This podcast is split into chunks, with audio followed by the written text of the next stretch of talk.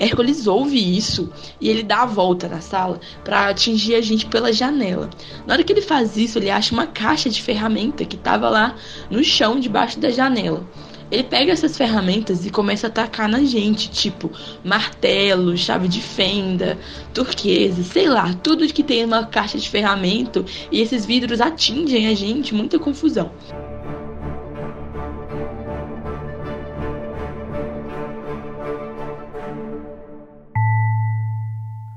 Bom dia, boa tarde, boa noite, querido ouvinte.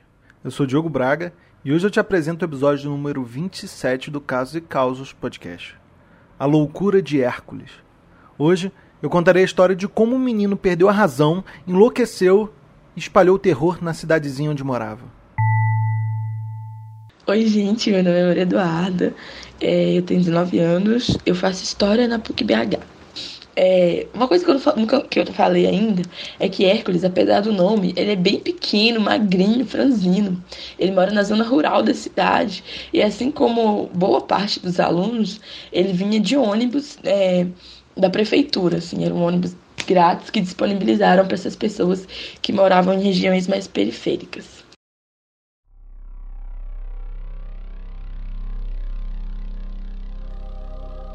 Hércules ou Heracles foi fruto da conjunção carnal de Zeus com uma mortal, e é o mais famoso herói de toda a Grécia e Roma, sendo fato que não era um homem normal. Cumprindo as exigências do rei Eristeu, executou doze árduos trabalhos, derrotou o leão de Nemeia, a hidra de Lerna, javali de Erimanto, touro de Creta, a todos enxovalho. A ele toda a glória, Cérbero, o cão que guardava os portões do inferno, pelas mãos de Hércules ganhou descanso eterno. E não obstante seus feitos épicos e suas ações heróicas, seu destino foi traçado de forma despótica.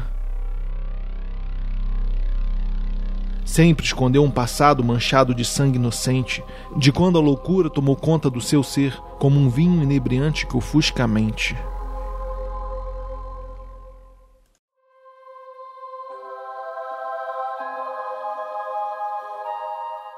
A história que eu vou contar hoje, é, ela se passa quando eu cursei a oitava série é, na minha cidade natal. Lá é um lugar bem pequeno, assim, é o interior de Minas Gerais, só existe 7 mil votantes. Lá chama Dionísio e ela é em formato de vale, assim, ela é um vale, ou seja, em volta delas existem várias montanhas. A minha escola era a única da sexta, da, da sexta série ao nono ano, então todo mundo se conhecia, todo mundo já estudou junto uma vez na vida. Hera, esposa de Zeus, ressentia-se do enteado bastardo, e ao ver Hércules em glória, sentia um gosto amargo. Inconcebível era para ela o ver vivendo feliz e alegre com seus três filhos e mulher. Resolveu causar-lhe mal, mostrar a Zeus e para todos que não era uma qualquer. E anualmente a gente fazia um torneio de futebol entre as salas. Em um dos primeiros jogos, meu amigo Hércules, e esse não é um nome fictício, ele era o goleiro e ele era muito bom goleiro, assim, tipo, todo mundo sabia que o Hércules era foda. Um dia chutaram a bola e escapuliu dele assim, que e a galera conseguiu fazer um rebote. Mas sabe aquele rebote maroto, aquele rebote com vontade? Pois é, chutaram a bola e a cabeça de Hércules. Certa feita, quando Hércules, cheio de alegria, observava os seus filhos brincando, Hera surgia silenciosamente observando. Jogou-lhe sobre os olhos um véu invisível que tinha um poder mágico de turvar o raciocínio e corromper o mais nobre coração incorruptível. Ele desmaiou, a cabeça dele sangrou, foi a maior confusão. Pegaram ele e levaram ele para o hospital. Uma semana depois ele voltou, falou que tinha dado sequela, que tinha feito vários exames, mas ele não explicou direito, ele estava bem, ele estava estudando, a gente não ligou. Na mesma semana, assim, eu tava passeando com meu primo, assim, pra cidade. A gente tava indo pra escola, onde tava rolando uma, a reunião dos pais. Até que passa um menino que a gente era o doido da cidade. Tipo assim, ele era conhecido por ser o doido da cidade. Ele passa gritando: Olha o homem doido com a faca. Eu e meu primo, a gente se olha assim, meio que ri, porque, tipo, o homem doido da cidade é você, caralho. Só que quando a gente olha para trás, tá o Hércules correndo com uma faca enorme, assim, e todas as polícias da cidade atrás dele, assim, correndo também, que eram duas polícias, vale lembrar, né? Uma cidade de 7 mil habitantes. E aí, no desespero, assim, Hércules está chegando perto de mim e todo mundo correndo. Daí eu entro numa casa que tem um portão aberto. E, e aí eu, tipo assim, só para me defender mesmo, daí eu ouço eles passando assim, correndo. A visão do herói perturbou-se. Em vez de ver a imagem de seus filhos, viu três dragões colossais prontos a atacar. Agarrou cadeiras, mesas e tudo mais que podia alcançar. Hércules quebrou sobre o que pensava serem as cabeças e tratou de as arrancar. Estava ensandecido e sua raiva era enorme esmagou seus crânios e assim matou sua própria prole.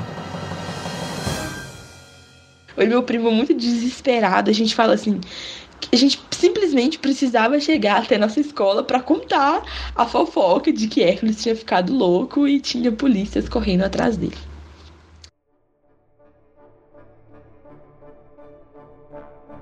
Então, depois desse episódio todo, não aconteceu mais nada com Hércules assim, a gente ficou de boa estudando com ele. Até que um dia, no primeiro, no primeiro horário, a professora faz a chamada e ele não tá. Deixou a gente, isso deixou a gente um pouco preocupado, já que ele tinha vindo no ônibus e matar aula não é uma coisa tão normal assim, porque todo mundo conhecia a mãe da gente.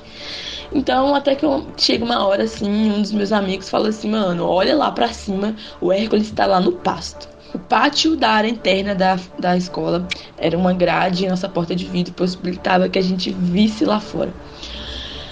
Então a gente chegou perto da porta para ver o que estava acontecendo e realmente era o Hércules lá em cima da montanha, tacando pedra nas vacas, enquanto ele gritava e as vacas mugiam, tipo, maior confusão. Depois, tomado de uma raiva demoníaca, correu a cidade embriagado com o véu da loucura. Nada sabia quando arrancou enormes pedras que pavimentavam a rua e arremessou-as nos passantes combatendo o que achava ser centauros malignos matando, mas que eram apenas inocentes morrendo. Ele vinha descendo cada vez mais e jogando cada vez mais pedras perto do muro da escola.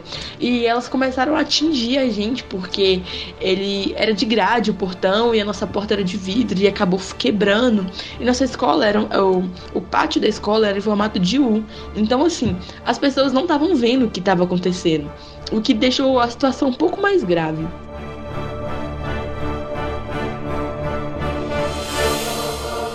Tomado de loucura, Hércules destroçou as barracas dos mercadores, arrombou a porta de um templo e assassinou os adoradores. Pensou que fossem lanças as ferramentas do ferreiro quando invadiu a ferraria. Lançou-as contra a multidão acuada que corria e fugia. Nisso, ele já tá bem próximo da nossa porta, tacando muita pedra e algumas pedras entrando dentro da sala.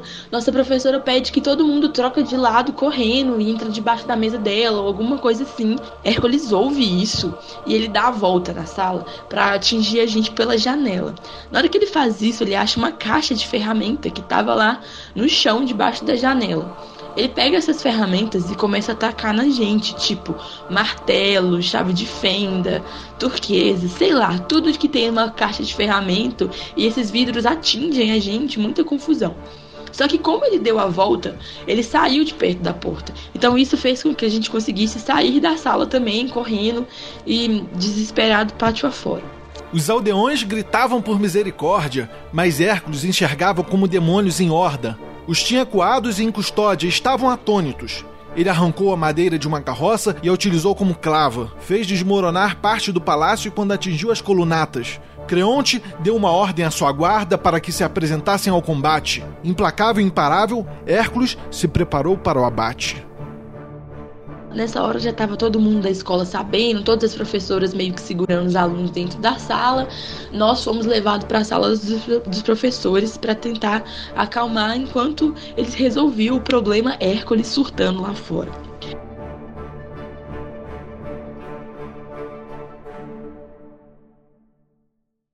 Quando a gente chega nessa sala, a minha, a minha amiga ela liga pra tia dela, tipo assim, desesperada, chorando, e fala: Tia, Hércules tá matando todo mundo da escola. Essa tia dela era vizinha da minha avó. Então elas vêm juntas em encontro da gente na escola. E elas começam a chamar todas as mães que elas encontravam pelo caminho. E como é uma cidade pequena, todo mundo tem um comércio, uma coisinha aqui, é, as mães, elas ficavam no caminho da escola, né? Então, tipo assim, uma mãe tava na feira, outra mãe tinha uma loja de roupa. Então, a minha avó e, essa, e a tia da minha amiga, elas começaram a chamar várias mães muito preocupadas pro que estava acontecendo lá na escola. E, gente, o Hércules achou uma foice enquanto isso. Eu não tô zoando, ele achou uma foice. Eu não sei porque tinha uma foice é, ao nosso alcance lá no canteiro da escola, mas ele achou uma foice e ele começou a dar foiçada no cadeado da, desse portão que separava onde ele estava, que era onde tinha a quadra, essas coisas, de onde a gente estava, que era onde tinha as salas, a cantina. Ele começa a dar foiçada no portão, foiçada, foiçada. Destroçou o portão com facilidade, destruiu tudo que havia. Os inocentes tentavam a todo custo escapar, empurravam-se pelas portas e atiravam-se das janelas enquanto o caos acontecia e do palácio de Creonte só sobrou pedra, pó e mortos. O chão foi regado de sangue, dor, choro e aflição sobrepostos. Até que chega a PM, os PMs, né, de uniforme de futebol, assim, o que revelou o atraso dele, porque a gente já tinha ligado há muito tempo. Eles pegam uma mesa para usar de escudo para chegar até Hércules.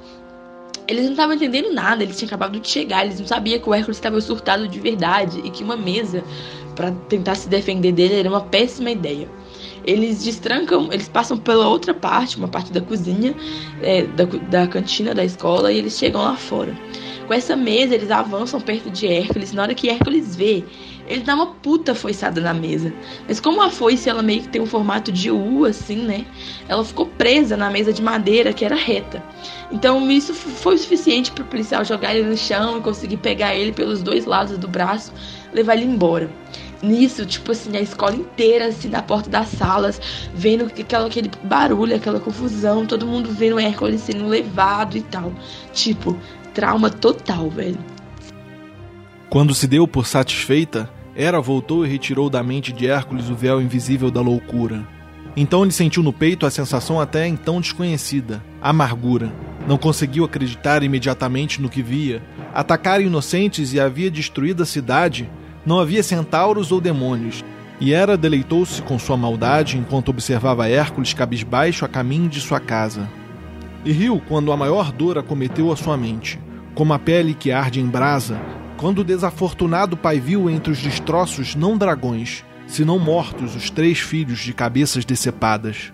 Seus olhos não podiam acreditar na verdade terrível com que se deparava. Como pudera matar com suas próprias mãos os filhos que tanto amava? Bom, o Hércules foi levado para o hospital mais uma vez. É, as nossas mães foram na prefeitura pedir caixas de remédio grátis para ele. Ele é um menino muito humilde e com certeza ele não teria é, a grana para para pagar esses remédios. Tanto que quando ele volta, três semanas depois, ele fala pra gente que isso aconteceu porque ele não estava sendo regular com os remédios. Creonte ordenou a Hércules que abandonasse a cidade, e sua esposa não queria com ele nem amor nem amizade tomou o exílio como amigo, fora enxotado como louco e assassino. Nunca imaginara tão desafortunado destino. E a tristeza lhe acompanhou numa relação inseparável. Cultivou-a com zelo num luto eterno de lembranças, e apesar das glórias militares vindouras, apesar de sua força e coragem, nenhum fio de esperança. E Hércules, mesmo tendo eventualmente alcançado a imortalidade, nunca fora pleno de felicidade.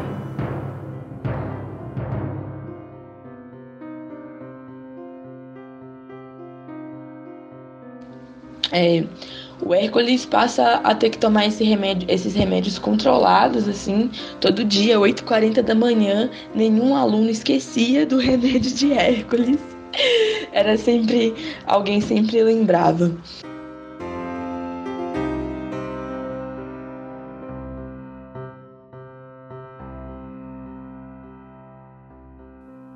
O interessante desse caso todo é perceber que tudo isso aconteceu na cidade de Dionísio, deus do vinho. e com um menino real de nome Hércules. No caso, não foi o vinho ou a maldição de Hera que inebriou a mente daquele franzino garoto. Mas ninguém pode negar que a vida muitas vezes imita a arte, e essa história é digna de qualquer tragédia grega.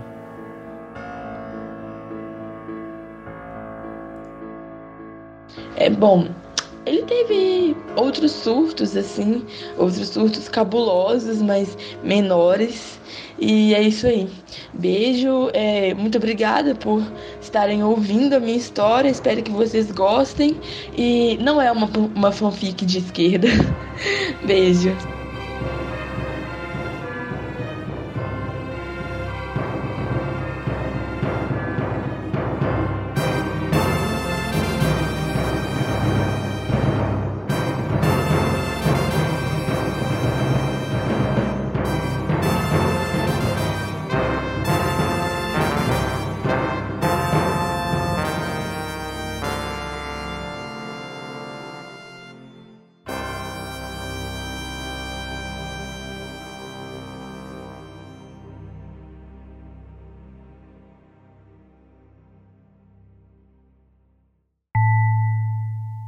Esse foi o 27 episódio do Casos e Causos Podcast, um podcast baseado em fatos, nem sempre reais. Gostaria de agradecer a Maria Eduarda, que foi quem contou a história hoje. Muito obrigado por compartilhar a sua história conosco. E se você gostou ou se gosta do Casos e Causos, por favor, classifique lá no iTunes. Você ajuda muito fazendo isso. Se você tem uma história, um caso ou caso engraçado, tocante ou interessante, por favor, envie ele para mim quem sabe a gente não consegue fazer ele virar um episódio. Você pode enviar por escrito, por e-mail ou já em um arquivo de áudio. Envie da forma que você quiser, que a gente conversa e a gente faz um episódio da forma que você se sentir mais confortável. O e-mail de contato é casos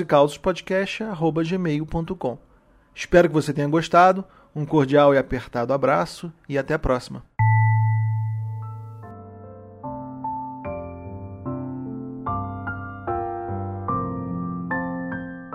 Falando como uma criança que viu naquela vez, medalhas em formatos de cruz, né, que eu achei muito legal, medalhas, né? A criança gosta de brincar com essas coisas, né? De herói, medalhas.